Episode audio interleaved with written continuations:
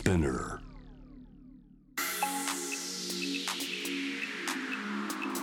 Amazon exclusive. Jam the world. Up close.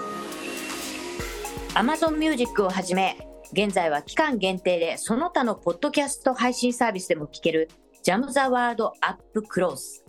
週替わりのナビゲーターが登場する水曜日。今週は私、東京新聞記者の望月磯子が担当します。ニュースから今を知り、未来を見立てる情報プログラム。ジャニー喜多川氏の性加害問題をめぐり、10月2日、ジャニーズ事務所が2回目の会見を行いました。後ほど、元ジャニーズジュニアで、ジャニーズ性加害問題当事者の会のメンバー、加盟の泉さんにお話を伺います。では、その前に、今日のニュースをチェックしましょう。Headline News. 2023年10月4日正午現在のニュースをお伝えします。今日午前の東京外国為替市場の円相場は1ドル149円台前半に上昇しました。前日のニューヨーク市場で150円台へ下落直後一時147円台に急騰しました。市場では政府日銀による円買いドル売り介入の観測が浮上し積極的に安値を試す動きは限定的となっています。午前11時30分現在は1ドル149円22銭から25銭と前の日に比べ55銭の円高ドル安水準です。財務省の神田財務官は今朝記者団に対し為替介入の有無についてコメントを差し控えると述べました。一方今日午前の東京株式市場は前の日のアメリカでの株安を受けて売りが先行し日経平均株価は3万1000円を割り込みました。アメリカの金融引き締めが長期化するとの観測から投資家心理が悪化しました。取引時間中の3万1000円割れは6月1日以来およそ4ヶ月ぶりです。日経平均の下げ幅は600円を超えました。東京株式市場午前の終値は昨日に比べ603円5銭安い3万634円89銭でした。アメリカ議会の下院本会議は3日野党共和党の保守強硬派の議員が先月30日に成立した政府のつなぎ予算を批判し提出していた共和党のマッカーシー下院議長に対する解任動議を賛成多数で可決しました。下院議長の解任は史上初めてです。政府は今日新型インフルエンザ等対策推進会議を開催し新たな感染症が発生した場合の初動対応の方針に新型コロナウイルスの教訓を生かした水際対策の強化やマスクなどの医療用備品の在庫確認を盛り込むことについて議論しました。沖縄県宜野湾市にあるアメリカ軍普天間飛行場の名護市辺野古への移設をめぐり県は今日政府の軟弱地盤改良工事に関する設計変更の承認指示への回答期限を迎えました。玉城デニー知事は今日中に対応を明らかにする方向で最終調整しています。台風14号は大型で強い台風から大型で非常に強い台風に変わり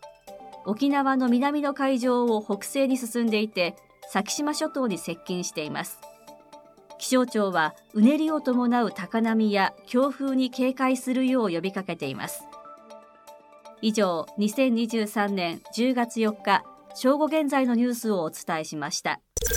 Amazon exclusive. Jam the world. Up close.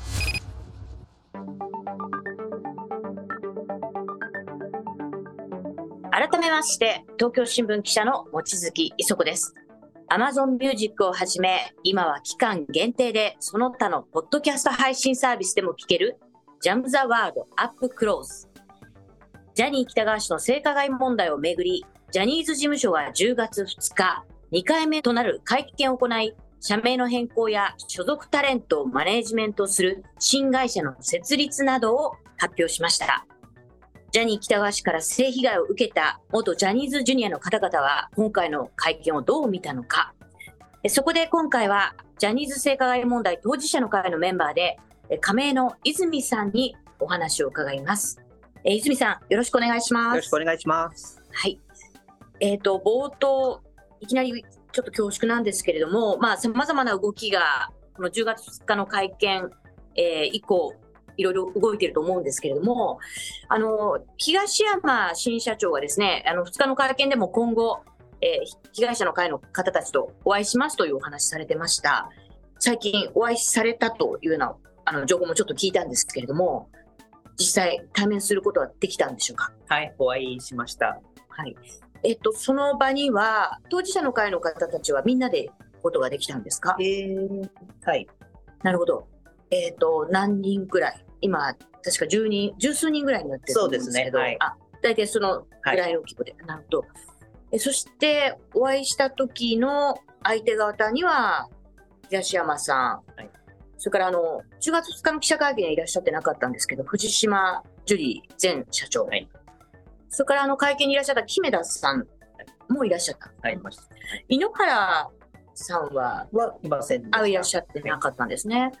えっと、もう3人だけ。他にも何か、ジャニーズ事務所側の方たちはいらはい、っしジャニーズ側の方が1名、ゃる。はい。あとは弁護士さんが、うん全部で5名ですか？あ、5人も、はい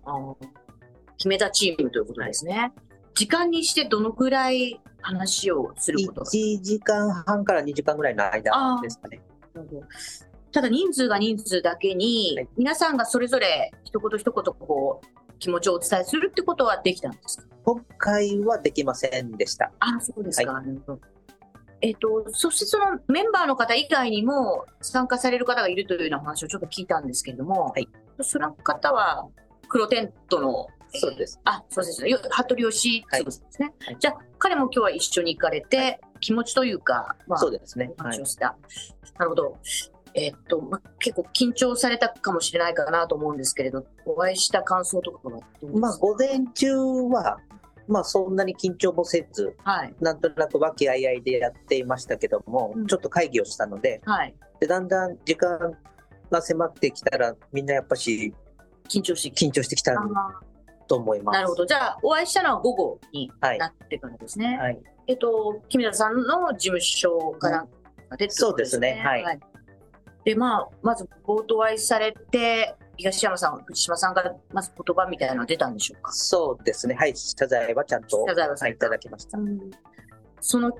まあ、謝罪の言葉、まあ、昨日も会見では、まあ、冒頭から謝罪の言葉や井ノ原さんからは、あの、被害者の方たちがまた誹謗中傷を浴びて苦しんでいるので、それはやめてほしいってお話ありましたけれど、そういったことに対する声っていうのは、あの、何かありましたか？いただきましたし、うんまあ、本当にそこだけは強く言ってくださいました。あその、誹謗中傷に対しては厳しくはいやっていきたいっていうことは、それは東山さんがそうですね。あはいそれから、まあ、藤島さん、東山さん、それぞれ、その、ジャニー喜多川氏からの性加害についての謝罪ってことだと思うんですけど、はいそれは皆さんに、まあ、特に泉さん自体には、その二人の言葉っていうのは、いただきました。あは順番に。い。なるほど。それは、まあ、それなりにこう気持ちのこもったものだったという感じにしましたか？そう、まあ、結構涙出ちゃって、あんまり、はい。そうなんですか、それ泉さんが涙が。みんな結構、はい。あ、みんな？はい。えっと、東山さんや藤島さんも涙は流されてそうですね。あはい、そうなんですか。で、えっ、と、じゃあ、お二人からの謝罪というのがあった後に、そうですね。その後は、は、テレビでやってるような、はい。なるほど、あの、人通り説明をもらいました。つまりその木目田さんからの、えーどういう保証体制、えっと、スマイルアップというそのカンパニー名に変えて、そこが慰謝料とか謝罪スキームについてのそうです。と精神的ケアも行っていくという、そういった、あの、どういうふうに対応していくかと。はい。いただきました。はいじゃあ、えっ、と、保証の形がどこうなっていくとか、そういう具体的なものっていうのは何かはまだ全まだ然、はい。はい。詰めてないです。なるほど。じゃあ、まず、謝罪の言葉を聞いた、受け止めたというそうで感すね。じで、はい。具体的にその、皆さんのこう心身のケアや、それこそ慰謝料の算定含めてどういうふうに詰めていくかみたいなお話は、は、はい、まだ。まだまだ、はい今後もまたそういう対話を重ねていくということにはなってるんですか？最後、はい、お願いをおして願いきました。まあ、東山さんたちも分かりましたということですね。私も会見出たんですけれども、まあ私自身はですね、まあ、1回目のあの9月7日の記者会見とはもう打って変わって、まあ、私とかあのアークタイムズの尾形さんなんかかなり厳しいですね、性加害の被害のことについて厳しい、まあ、質問を、まあ、重ねていたということもあるのか、刺されなかったみたいなところがあって、まあ、サラ党に関しても1社1問だけで、えーあの余計な他の質問はしないでくださいとかですね、あったんで、前回に比べると、非常にこう、会見で何かが浮き彫りに見えてきたというよりも、まあ、通り一遍の、えー、キメさんとかはじめ、東山さんや井ノ原さんが言いたいことだけをこう、言われたという感じがしたんですけど、記者会見の様子を、えー中継で見ていって、どういうふうに感じになりました？まあよくできたドラマといますか、うん、見てる側も、うんそれはちょっと思っちゃいましたけど、なるほど当事者としてではなく、うん一般人として見たときは、あれ？っていうのは、はい、思いましたけど。なるほど。それは、えーまあ、例えば大島さんなんかに聞いたときは、まあ、初めはジャニーズ事務所、名前そのままです。それはもう本当に泉さんも皆さんが批判されてましたよね。で、あれについてはもう名前を、まあ、スマイルアップというのに変え、でそその会社については、まあ、100%株式保有を樹里さんがするまま、えーもう慰謝料、えー謝罪と、えー精神的ケアとか、慰謝料の算定なんかに特化したものにして、終わったら廃業にするということだったんですけれど、その点についてっていうのは、まあ、納得がいたか、もしくはそのスマイルアップっていうちょっと名前なんですけれど、こういった部分の受け止めはどんなふうに思いました？もともと使っていた名前ですけど、タイミング的にうん。そこしか選べなかったのかなとは思いましたけど、なかなかやっぱ思い当たる名前は付けられるのもなかなか難しいと思うので、まあ、そもそも本当に泉さんはじめ皆さんのお話聞いてると、あの、PTSD はじめ、ずっとそれにこう苦しみ続けてきた歴史がはい。あって、今でも本当に大変な思いの中で声を上げられたっていうのがすごくわかるんですけど、なんかそれをその、そういうことをしてしまった側の会社が、え名前は変えるけど、それは、まあ、ジャニーズという名前だけ聞くだけでもね、あの、心臓がバクバクすることがあるって、まあ、泉さんおっしゃってましたけど、それが今度名前は変えたけど、それがスマイルアップって、あの、加害者側の方がそのスマイルアップって言ってるところに私はなんかものすごく違和感を感じたんですけれど、そこ泉さんとしても、ちょっとなんでこの名前、スマイルはないんですけど、でもまあ、ジャニーズよりはもう全然、その言葉が、はい、なくなれば。なるほど。で、まあ、その会社が、まあ、最初でもこれに特化したことをやって、最後はまあ廃業するということについては、どう受け止めました？うーんただ何年かかるかもやっぱわからないことですし、うん。声を上げられてない方もまだ相当数いるので、そうですね。で、あの、わずか2週間、募集を始めて2週間で478、はい。そのうちの352人の方が慰謝料の支払いを求め、まあ、うち150人在籍確認と、数字から言うと、ちょっと私もかなりびっくりする数字が出てきたんですけれど、この数字は、泉さんに聞いたとき、自分たち快適には、あれ少ないかなあと。もっともっとだと。はい。あまあ、もっともっとこれから増えていくという可能性はありますよね。はいうんまあ、私なんかからすると、あのその申し込みフォームから、なんかこう自分の、えー入所地の生年月日や名前や入所地の月日とか、それからかなり症状や経緯含めて細かく書かなきゃいけないとかいう中で、なんかこういう申し込みフォームの形で本当にアクセスしたいと思えるのかなとか、そういうところもあったんで、まだ躊躇されてる方もね、そうですね。多いで思思った以上にああの結構とはいええー478人の方の申し込みがあったってことで今後はそれがもっと爆発的に増えていく可能性はやっぱりある？ありますよね。あのうんまあ後半がものすごい数だと思っているので、なるほど。自分たちがいた頃よりはう。んうんうん、あはい。自分たちの時よりも後が、はいあそれこそレッスンだって10人15人しかいなかったんで、はいはい。後半も何十人あ。あ、そうかそうかそう言ってますからか。100ね、多いと5、60人ぐらいまでね、ジュニアさんが増えて言い方は合ってないかもしれないけど、後半の追い上げみたいな数がやっぱものすごいと思うのでな、るほどね。で、結構な人がアクセスしてるなってことが、まあ、ある種、またハードルを下げてる可能性そうですね。それでですね、私が一番気になったのが、木目田弁護士が、この調査について、9月7日の時は、一定程度、もう少し被害の実態を知るための調査をしたいと。それからその、えー他にも元マネージャーですね。昨日東山さん、私何度もこれ声上げましたけど、このことについてだけはお答えしていただけなかったんですけれど、9月15日、週刊文春によりますと、9月15日に東山さんの元マネージャー、かなりベテランの30年ぐらい勤務されてた方が、職員を辞められていると。ま、9月7日の会見の約1週間後なんですけれど、でこの辞めた理由が、ジュニアに対する性加害。これを、まあ、被害者の側も声を上げて、ご本人もそれを認めて、でそのことによってもう辞めるということになったらしいんですが、まあね、この最中にそういうことがまだあるのかとはい、びっくりしたんですが、これにへの説明も一切なかったんですね。で、これは、昨日非常に、まあ、記者さんたちの問題意識のがどこにあるかってことにもよったと思うんですけれど、やっぱりその、本当に真摯にこの性加害問題、単にジャニーさんだけではなく、東山さん自身にも疑惑がやっぱりまだありますし、それから見て見ぬふりをしたというところを言いましたし、まあ、全体としてですね、このジャニーさん以外の方たちにもどういうふうな影響があって、一体どんなことが他の方たちの中でもあったのかみたいな、重要な部分にしっかり向き合えているのかっていう意味では、9月15日に一体どういう理由で、あの、元マネージャーさんが辞められたのか、ここについてもしっかりですね、説明してもらえるのかなと思いきや、そこに関して説明なかった。これはどういうふうにまあ知ってる話ですけど、うん順番から言って、はい。まだそこは言う時じゃない。ないと。言い方悪いですけど、うん。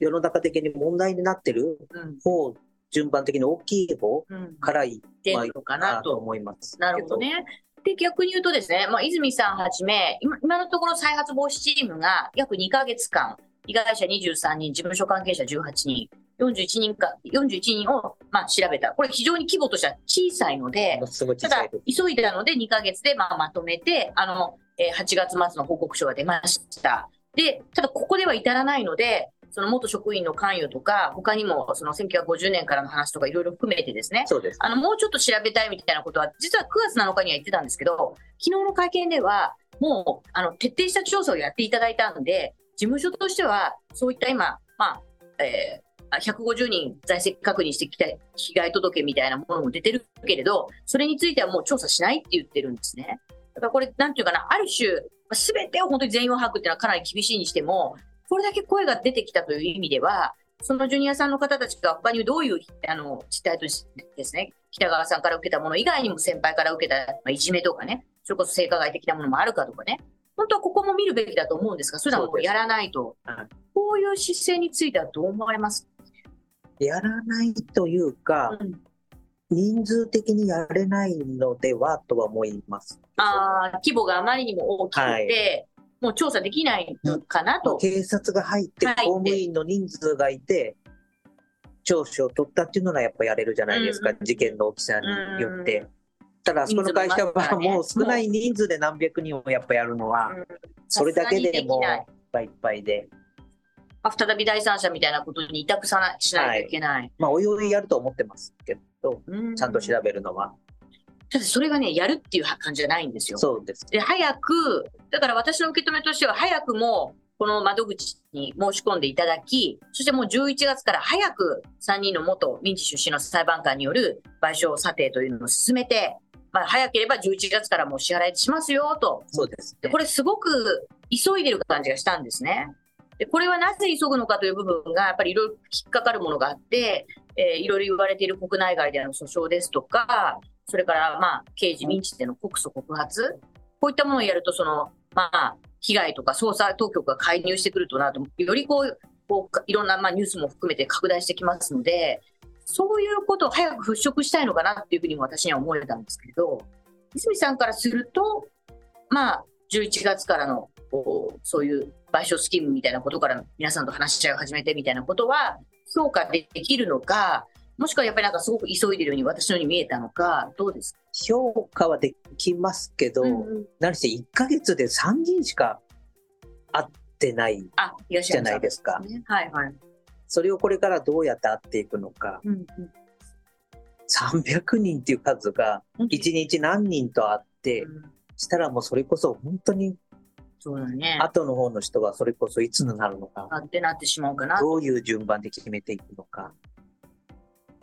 なるほど。あの、泉さんもよくおっしゃってたのが、やっぱりしっかり謝罪してほしいと、えっと、被害を受けられた中3、えー、後の中3辞める直前にですね、事務所に、えっと、ジャニーズファミリークラブのところでしたっけ、はいはいあれ、あそこに中3の時に行った時に、えー職員の方にお話ししたら、まあ、被害のことを聞くけど、でもあなた、あ頭おかしい頭おかしい。頭おかしいんじゃないって言われ、で、その後、でも気持ちの中ではね、ずっと、あの、積もり積もったものがずっと続いてて、確かあれですよね、2011年の、そうですね。えっと、げえっと、福島の、あの、原発事故、はいあれが起きた時に、もう、いつ自分がいつ何時どういうことがあって死ぬかわからないから、もう一度あの、やっぱりきっちりこの怒りと、怒りの声を届けようと言って、えっと、事務所に電話されたんですそうよね。ですね。その時、な、何を言われたんです？かまあ同じように、まあ、多分ちゃんとこう言われたらどう返すっていうことができてるんだと思うんですよね。一年に一本自分からの電話じゃなくうん。頻繁に電話が来ていて、うん。でこう言われたらこう言いなさい、はい。こういう電話が来たら誰につなぎなさい、うん。っていうのがちゃんとできてて、うん。だと思います。あまあこれだけ300も400も1000もいる人たちが一回も言ってないってことはないと思うのそうだで、で、そこで電話で、まあ、危機管理かなんかわかりませんけど、電話で担当者のある人が出たときに、はいご自身のその中学生の時に受けた被害、はい、えージュニアの時代の被害をお話しされた。でその時、その担当者の男性でしたっけ？まあ名前は名乗らななかったけど男性ですよね。それなりの人が対応してくれたと思います。はい。その方には何と言われたんでしょう？まあ、話を一通り聞いてもらって、まあ、そんなはずはない。そんなあるわけが。がない。だんだんとヒートアップしてって。うんうんうんで、最終的にはもう同じような言い回しで、あなた頭狂ってるんですか、まあ、そこまで言うんであれば弁護士でも頼んでください。っていう話にはなりましたけど。で、あれですよね。私もびっくりした。表からでも、はい。裏からでもはい。何からでもやってきなさい対。応しますから。それからまあ弁護士に相談しても多分無理でしょうという、そういう、どこの弁護士に頼む予定はあるんですか、うんでも受けてくれないと思いますよ。っていうテンションでは来てましたけど。すごい余裕をかましてたということですよね。だからそういった発言のことがあって、中学時代も2011年の時も、はい。まあ、ものすごいあの対応だ、ひどい対応だったわけですよね。だからやはり、そのきっちりとその組織のトップの方に、この被害の状況を受け入れてもらって、やっぱり謝罪をもらうっていうのは、そのことをもう一回聞いて、うん謝罪が欲しいんですよね。うんそのホームに電話して数字で打つんじゃなく、うんじゃないとやっぱし、はい、なるほど。終わらないのかな。うんだから被害についても、そのフォームに書いて、じゃあ面談しましょうじゃなくて、きっちりはいその自分たちの被害の状況を聞いてほしいという、やっぱストーリーがみんなやっぱここにあるので。そうです。はいまあ、そういう意味ではね、ちょっと今のあの申し込みフォーム含めて、私やっぱり被害者の方たちがアクセスするには、やっぱりその、ある種心を傷つけるような対応かなとは思うんですけれども、そこも今後もう少しきちんとあの、そうですね。むしろスマイルアップの方では考えてほしいということですよね。で、ちょっとあの、遡って、あまり、あの、細かくは聞くつもりはないんですけど、被害のことをね、あまりフラッシュバックさせたくないので、泉さんは今、まあ、56歳で、えー中学1年生の時に、この事務所に履歴書を送られた。はいでも、その時、まあ、あの、アイドルの世界ということですけれど、飛び込もうと思った一番、まあ、大きな理由？なんで、うんまあ意外と、まあ、モテてましたし、うんうんうん。周りが送ったらっていうのもありましたし、で、あの、兄弟がすごく多いと。そうですね。うん何人？6人ね、6人。で、そこの？長男。長男さんってことでね。で、実はその、えーお父様を、えー4歳そうですの時に、ねねはい亡くされて、ご家族のために、えっと、いつから何をやってまあ、新聞配達したり、ああ、パチンコ屋さんでうん。重いやつをガラガラやって、あ、ひ聞いたり、はい、お小小遣いもらったり、あ小学校の時からそういう。やってましたね。隣の隣に繁華街に住んでたんで、あ、そうなんですか。はい、えっとお昼にこう椅子に座っててお小遣いもらったり、ああ、そうなんですか。すごい。えっと、小学校4年生ぐらいからもう、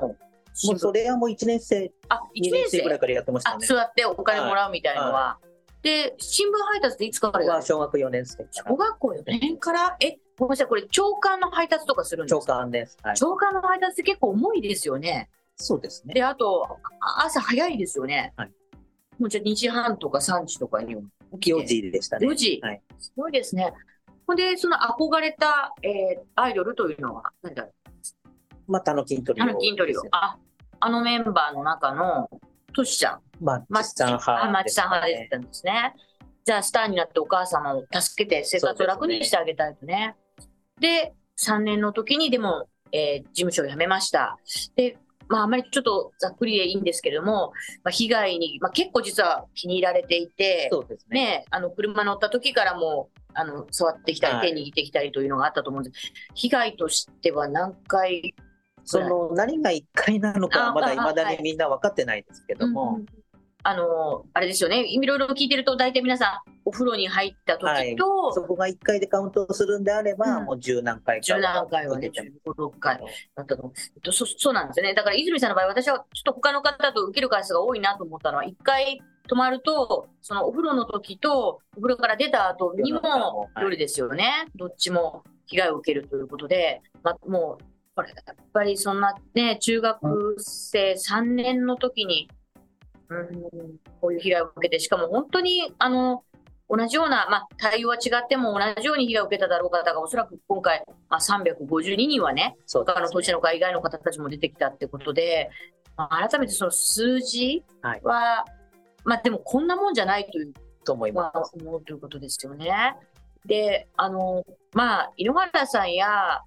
まあ、東山さん、この間までは、噂でしか聞いたことがないという言い方をしてし、まあ、正直あれば、まあ、協議をしてたと思います。で、あの、記者会見で唯一認めたのが、えー見て見ぬふりをしてましたという、まあ、つまり噂ということではなく、見て見ぬふりをしてたんだということまで踏み込みました。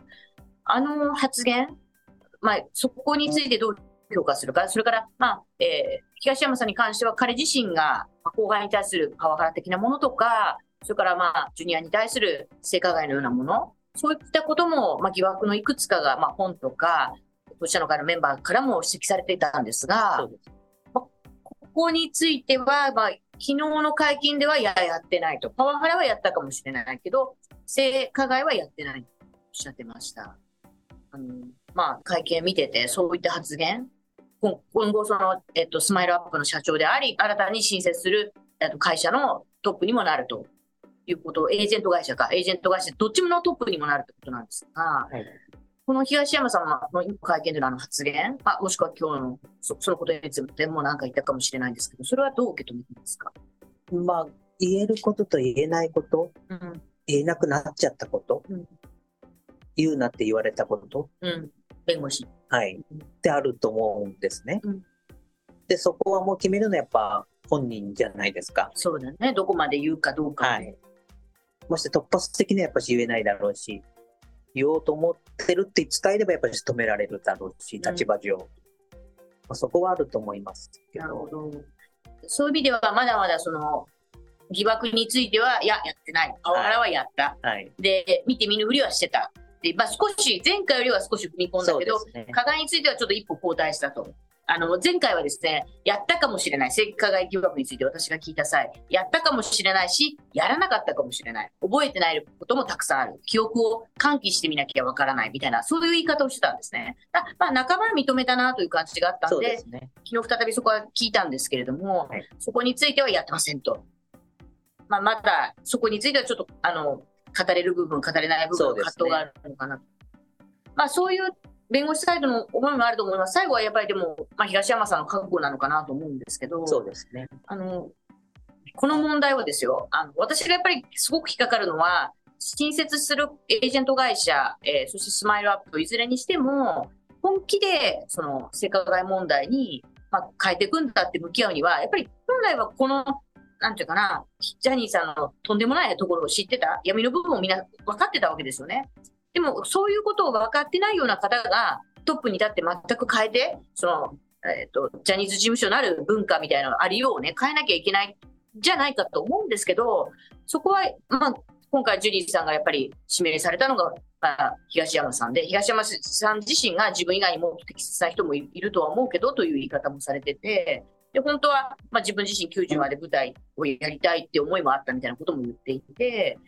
で、まあ、昨日の会見も、ジュリーさんは来ない。で、パニック障害なんかがあるから、で、な延々とあの手紙を井ノ原さんがなぜか代読する。で、追及されるのはやっぱり井ノ原さんだったり、東山さんだったりする。で、これはね、私は本当は、本当に変えていくためには、やっぱりその闇の文化をしてた東山さんが、どちらのトップにもなるっていうこと自体が、本来はやっぱり違うんじゃないかなと思うんです。そこはやっぱり、だからそのジュリーさん任命して他になぜそう彼にしたのかってところの説明がやっぱりはっきり分からなかったし、それをまあ背負わせるということの部分も含めてね、ここはどう思います？か本当は他の方がやっぱり適切なのか。適切、適切じゃないで言えば、タレントさんは全員違うと思違います。うんじゃない。やっぱ社長やるってそんな簡単なことではないので、ご自身もね、あの、はいまあ経営者としてやられていて、そんなんたらやり、まあ実際会社じゃないので、やりながらやっていくっていうのはなかなかちょっと違うのかなと思いますけど、あの来月にはエージェント会社を立ち上げる。でも年末までは東山さんはクリスマスディナーショーとあとなんか舞台をやるとし、ダブル主演の。それって可能なんですかねってね、なんかこれだけ大問題になってることがあるのにっていうのは確かにそうですね。だからこう何でも機械的になっちゃうんですよね。喋ることも。うん、言うことも。はい。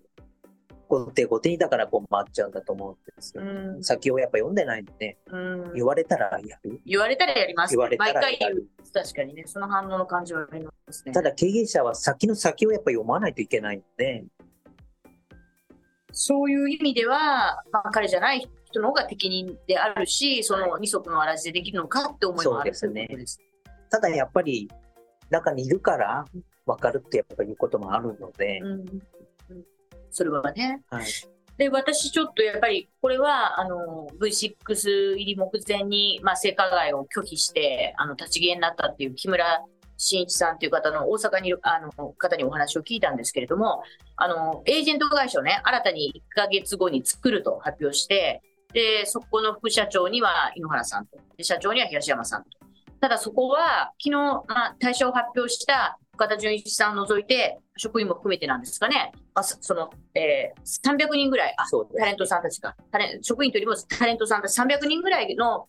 まあ、エージェント会社みたいになる。で、えージュニアさんのように、これから教育が必要な方たちには、まあ、マネジメントみたいな部分も担うんだみたいなことを言ってらっしゃるんですけど、あのー木村さんなんかは、もうその、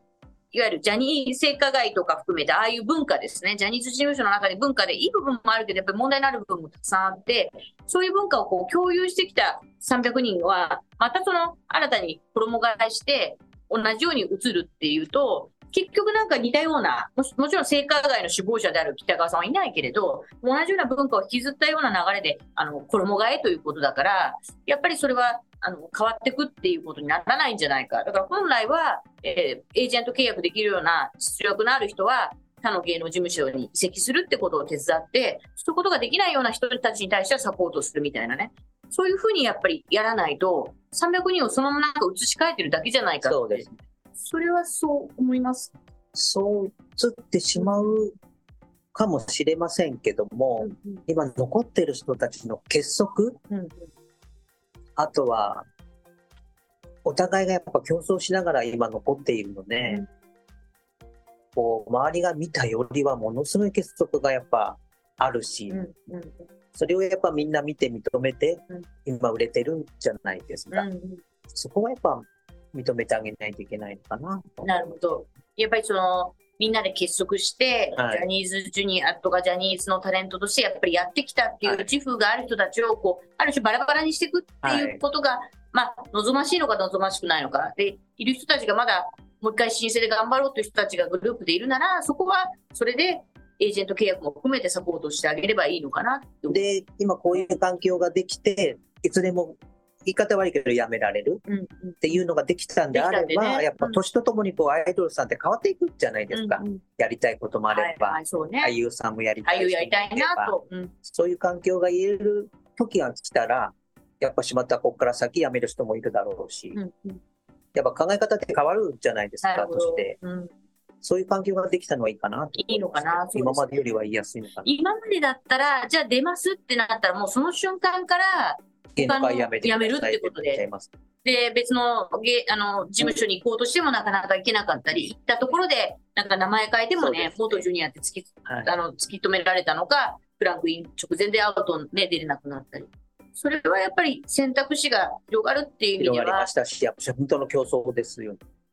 あの、泉さんから聞いてても、見てても、辞められた後とかも、そのジャニーズ独裁みたいなことがね、今いろいろこう、報道で出てきてますけれど、そういう風潮があるなっていうのは、まあ、全然思います。思いました。はいそれはやっぱりある種日本のエンタメ界を歪歪ませてる自由な子、本来は実実力のある子たちが他に移ったところで同じように競争させて、特別じゃないかな、でもやっぱジャニーズさんだけは。あー事務所の力がこう、あまりにもこう強くなってしまった。はいはいそそれはでも結果としては、まあ、例えばその BTS なんかと比較すると、かつてはね、あの、韓国の芸能事務所はジャニーズ事務所を学んだと言われてましたけど、はいもはや全く世界的にはね、BTS が通用するようなエンタメができてきて、王様商売やっちゃったから抜かれちゃったんだと思うんですけどね。そうすると、やっぱりこういったものが一つ、まあ、性加害問題をきっかけとはいえ、ある種の独裁による、そのエンタメの、まあ、腐腐敗というかですね、世界的には通用できないようなことが、まあ、事務所の中にずっとあったわけですし、そうじゃない、やっぱりより、より良いエンタメにしていくためには、加害の問題だけじゃなくて、そのジャニーズ文化みたいな、その独裁色の強いようなね、そういうことも、これをきっかけに変わっていく？必要が。そうですね。まあ、ジャニーズにしてはもうそれこそ、自由出ちゃいんだよって言われたらもうその日にうん。やっぱ出ますから。はいはい。で、見よう見まねで、トントン美容師でやっぱデビューする人もいるじゃないですか。うん言い方悪いけどやっぱ努力せず。努力せずに、もう気に入られるかどうかですよね。でも韓国のやっぱ子たちはもう、売れる前から勉強して、努力して、努力して、努力してやっぱなるので、そこでやっぱ差はついちゃいますよ。うんつまりその、売れる前の努力の基準が、はジャニーさんに気に入られるか否かで、はいすべてこう、全部決まってたって、その異様さだってその場にいた人間が出されるんですよ。そうだよね。ジャニーズじゃない子が出てきなよって。はいそれはなかなか。そうですか。そうすると、まあ、今回のことっていうのは、本当昭和のエンタメ界をもう揺さぶる出来事ですし、それから性加害という意味では、まあ、あの、今私自身は、すごくなんか、新会社作れるっていうだけでもまだ違和感があって、そうですね。それはその日本の国とか警察の動きはまだまだ鈍いってこともあるし、あの海外の人から言われるのは、とんでもとんでもなく変わった国だねって、南さんも言ってましたけれど、それがもっと世界標準で、そのエンタメ界における人権のあり方とかがきっちりこう守られるか、人権とは何なのかってことをしっかり考えられるきっかけにはしなきゃいけないかなという気がしますかね。そう国民性で、うん、やっぱみんな優しいんだと思うんですよ、ね。ああ、とことん追い詰めるというやっぱ頑張ってるのはやっぱり事実なので、この子たちをやっぱなんとかしてあげようよ。うん。悪いことしてないんだからやっぱうん。いるタレントさんたちは。うんっていう風潮があるんだと思うんですよね。あもうよその国じゃもうととっくに解体ですから。解体ですよね。はいまあ、タレントたちって人たちが活躍するにしても、まあ、潰れたジャニーズ事務所は去っておき、はいそれぞれのところに移ってくださいってことですよね、本来はね。それがまだまだそう潰れることがない、まあ、新たなところで支えてあげてよみたいになるのは、優しい。優しいということでいいましてやっぱりコンサートなんかをやっぱファンじゃなくても見ちゃえばの、うん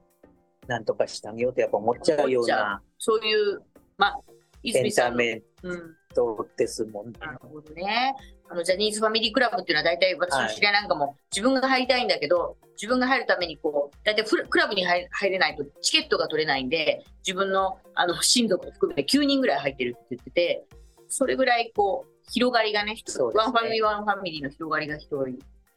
でもう、そういう、まあ、いい意味でのジャニーズの、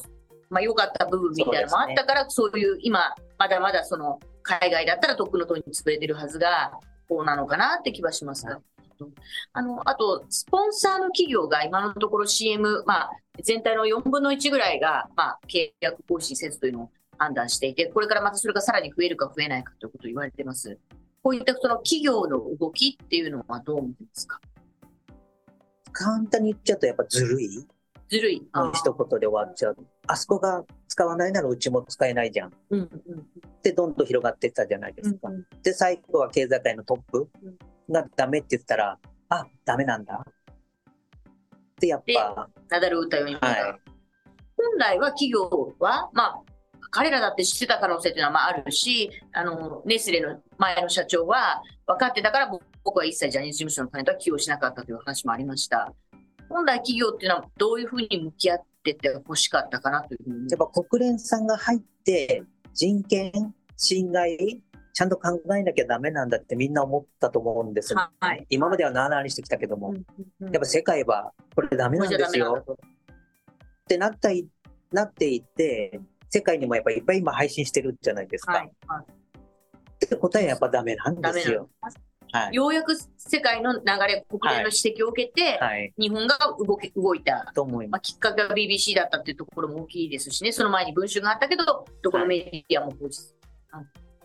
でそういう意味であの、やっぱりもう一つ聞いておきたいのが、まあ、メディアですね。うんまあ、少しずつ変わってはいるとはいえ、えー今 NHK とテレ東が慎重にこれから判断ねで今年の紅白については NHK はもうジャニーズ事務所の人は出しませんと言ってます。でただ、えーテレビ朝日、フジテレビ、日テレ TBS、この4社に限っては、えーまあ、今のところ継続しようというお話が続いていて、まあ昨日の会見でもほぼ、えー同じような対応でした。会見を受けての発表もですね。このテレビの状況、実はその単にステークホルダーというよりもむしろ加害者で、テレビ朝日や NHK に至っては、テレ朝の第二リハスとか、ね7えっと NHK の709ボイスとかですね、はいそこでまさに性加害が、あの性被害を受けたという、まあ、ジュニアさんたちもいらっしゃるということなんですけど、この今のメディアの姿勢っていうのはどういうふうに感じますか？なんとも歯がゆいですけど、まあ、後手後手には回っちゃってますけど、とりあえず今ここで、こういうことをきっかけに、とりあえずい一旦綺麗になったじゃないですか。うん。で、これから先使う、使わないはやっぱまあ慎重になると思うので、人権がやっぱあるので、そこはいいきっかけなのかな。ああ、なるほど。えっと、今のところ使わ、今後使わないと言ってれば、まあ、NHK とテレ東だけで、他は使うということを言ってて、それから第三者の調査みたいなことについては、今のところ、まあ、NHK ではかなり内部で議論あったらしいんですけど、第三者を入れて、どういう、どなぜ、えー忖度等々をやってたのかとかね、どういう付き合いをジャニーズ事務所と局の幹部とか、ねディレク。ターたち、プロデューサーがやってたかとか、こういう結構肝心な共犯性の問われるような部分は、もうどこも一社もですね、調査、第三者を作って調査をするみたいなことにはなってません。これはどういうふうに思われますか？本当はもうプロが入ってうん徹底的に調べて発表した方がいいとは思ってますけど、またそれも時間もかかりますし、うん契約の問題もやっぱあるじゃないですか。なるほど。だでやっぱ契約ってこうピタピタってあると思うんですね。うんで、どこを誰を使いたいうん。でもその時にジャニーズがやっぱちゃんとしてないと再契約にやっぱならないじゃないかと。やっぱりやりづらくなるだろうし。はいそうすると、まあ、今後の動きを見ながら、テレビももっとしっかり判断してほしい。で、そうですね調査については、本当にやれるかやれないかはしっかり、本来であればやるべきであるけど、はいそこは、やっぱり、あの、検討を重ねてほしい。名前変わりましたから、じゃあもう契約いいじゃんけど、なかなか厳しいと思いますけど、どこまでどう変わってるのかってところもね。チェックしてほしいということですね。なんせ1ヶ月で3人にしか会ってないんです。うん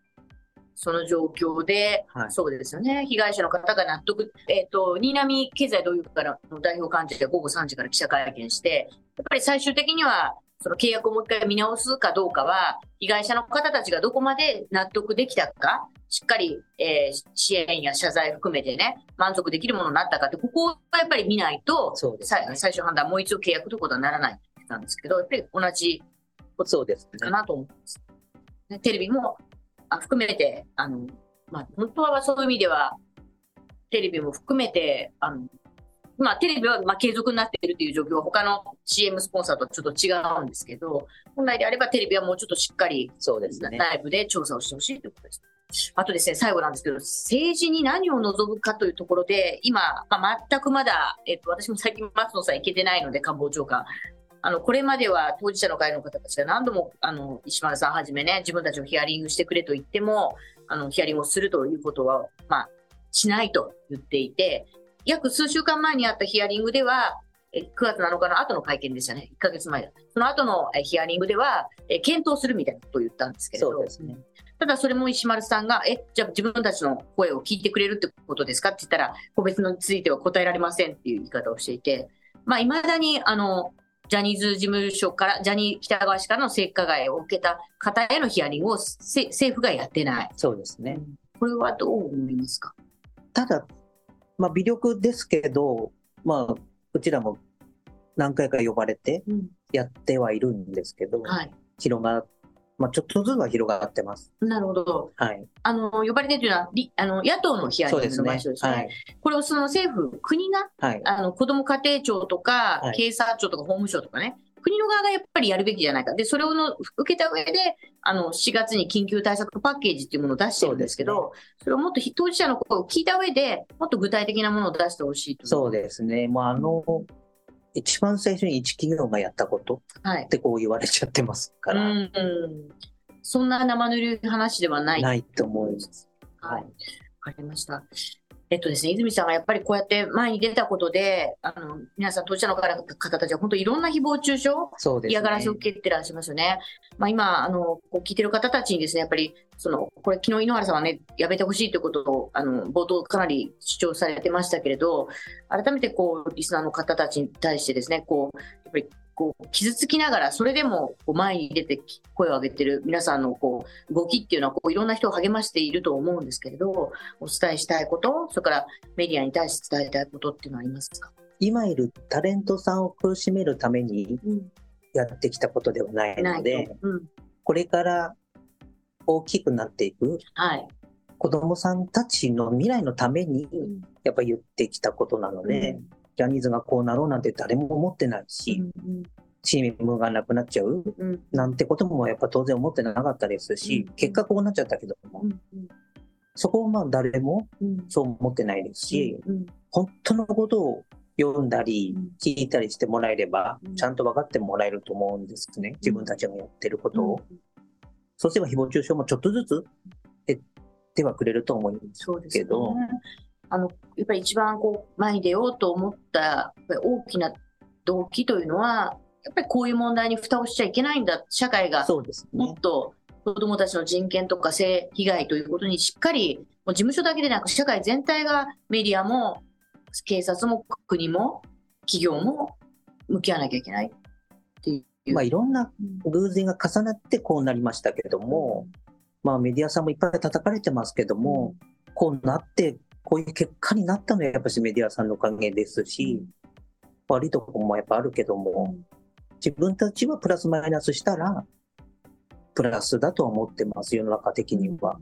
そうですね。やっぱり当事者の会、皆さんがこれだけいろんなアクションを起こしてきたことで、あの、私メディアもですね、あ、これもうきち、この問題にどんどん取り組まなきゃいけない、書かなきゃいけないって思いになりましたので、やっぱり皆さんがそれを誹謗中傷を受けながらも頑張って前に出てきたってことが、ですね。あのね、いろいろ社会や今の政治の状況を変えつつあるなと思います。まあ順番だけではなく、やっぱ川脇君川野さんを攻ね。めるのはやっぱ全然違うと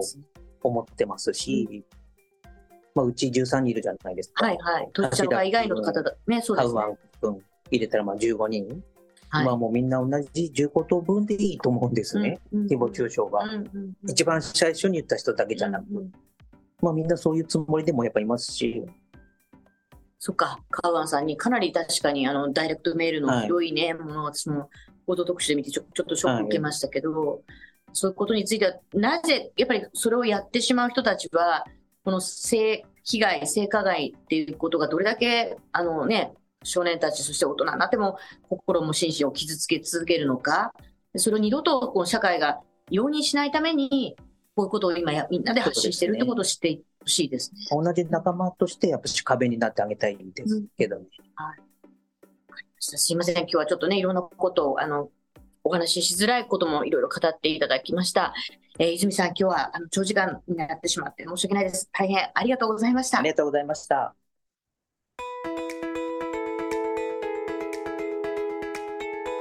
ジャム・ザ・ワード・アップ・クロース。今回は10月2日に行われたジャニーズ事務所の再会見について、ジャニーズ性加害問題当事者の会のメンバーで、亀井の泉さんにお話を伺いました。え、ー、と、今日は一緒にあの話を聞かせていただいたんですけど、あの、泉さん、本当お話しするときに、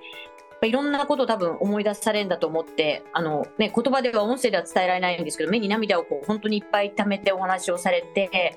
あの、どれだけ泉さんが中学の時に受けた傷を、ここまで引きずって、で、なんとかこの同じようなことを同じような子どもたちに与えないためには何ができるかってこう考え続けてあのご家族とかねあの子どもさんたちもお話をして理解していただいてでもその支えている家族も今いろいろその声を上げたことで